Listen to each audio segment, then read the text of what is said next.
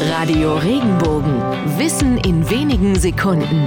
Alltagsfragen leicht erklärt. Woher hat die Jeans ihren Namen? Der Urtyp der Jeans war kein Amerikaner, sondern ein Italiener. Jeanshosen waren ja zunächst Arbeiterhosen. Diese Beinkleider aus Baumwolle wurden ursprünglich in der italienischen Stadt Genua gefertigt. Und die Stadt ist auch Namensgeber für die Hose schlechthin, die in keinem Kleiderschrank fehlen darf. Genua schreibt sich im französischen Gen und daraus wurde im amerikanischen Arbeiterslang schnell das Wort Jeans. Ganz ähnlich war das auch mit der Bezeichnung Denim für den typischen Jeansstoff. Der Stoff stammte aus der französischen Stadt Nîmes oder wie die Franzosen sagten, es war Serge de Nîmes. In den USA wurde aus der Bezeichnung aus Nîmes kurz Denim.